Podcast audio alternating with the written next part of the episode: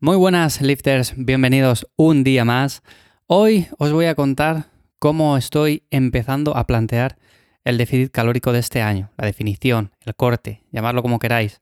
O sea, es un proceso en el cual vamos perdiendo grasa poco a poco y es algo que normalmente suelo plantear, o por lo menos ya lo hice el año pasado por estas fechas, más que nada porque me viene bien. O sea, voy poco a poco, con pausa, con tiempo, como me gusta hacer las cosas. Hace tiempo, por ejemplo, que ya pasé de hacer las típicas fases de volumen que se gana bastante grasa, luego tenemos que dedicar mucho tiempo a perder esa grasa, en definitiva, Prefiero mantenerme bien todo el año, estoy en ese punto. Sé que muchos de vosotros y vosotras también estáis en ese punto de que os gusta veros bien todo el año, aunque hagáis vuestras fases de volumen y definición. Bueno, pues tampoco es cuestión de ganar un montón de grasa para luego perderlo.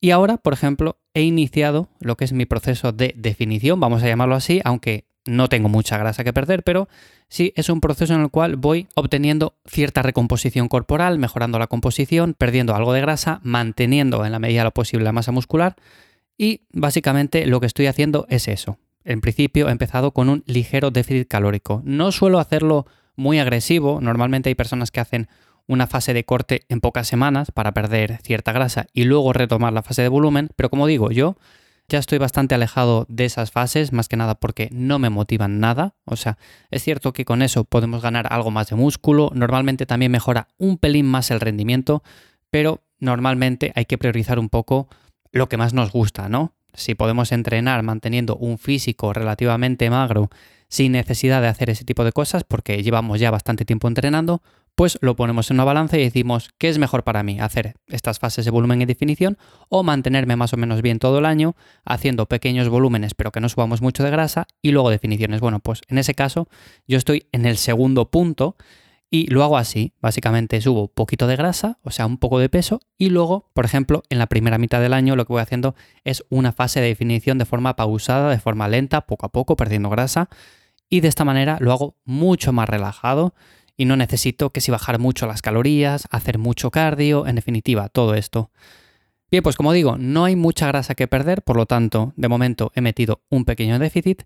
Cardio hago el mismo, o sea, cuando digo el mismo es el mismo. Antes, por ejemplo, también por la mañana daba ciertos paseos, a veces en ayunas, a veces sin ayunas.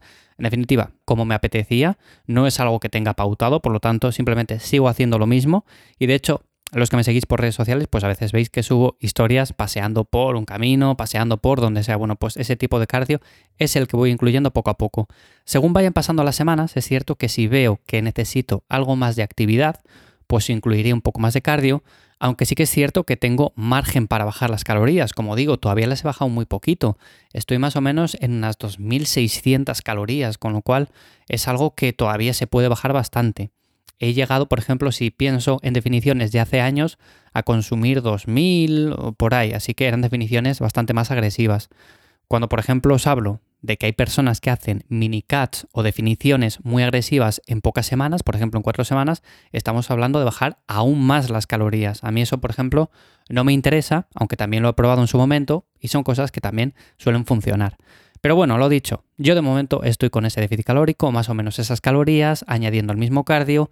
El entrenamiento sigue siendo también el mismo, suelo entrenar unos cuatro días por semana y no he aumentado el entrenamiento, que es normalmente un error que también se suele cometer, el hecho de decir, yo, ahora que estoy en definición, voy a aumentar el entrenamiento. Antes hacía cuatro sesiones, ahora voy a hacer, por ejemplo, cinco o seis.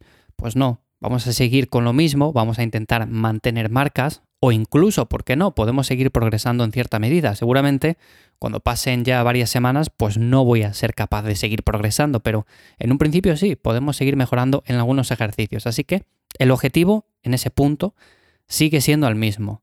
Y luego si hablamos de suplementos, que es algo que siempre gusta saber, ¿qué suplementos estás tomando para definir, Iván? Bueno, pues en este caso nada. De momento no estoy utilizando absolutamente nada. Lo que no quiere decir que quizás más adelante sí que utilice algo, ya lo diré.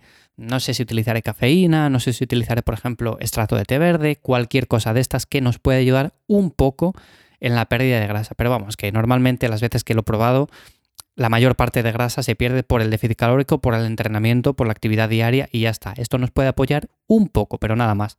De momento ya digo, no utilizo nada de eso y como veis el plan es muy sencillo. A veces pensamos en protocolos para perder grasa que son realmente complicados, que tenemos que llevar una tabla de Excel ahí pensando en los entrenamientos, en las cargas, en por ejemplo el cardio que hacemos en ayunas, sin ayunas, el cardio, por ejemplo, antes de entrenar, después de entrenar, bueno, en definitiva, cosas que pueden tener cabida, pero yo pienso que para una definición normal y corriente, para un proceso de pérdida de grasa o de recomposición corporal, se puede hacer mucho más sencillo y más llevadero. Y en este caso es como normalmente lo suelo plantear yo.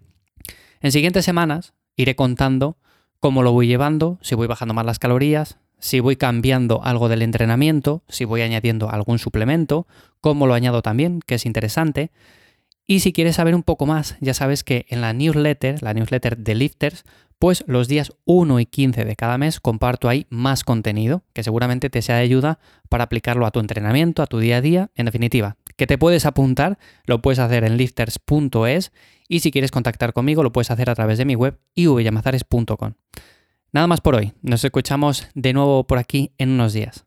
Chao.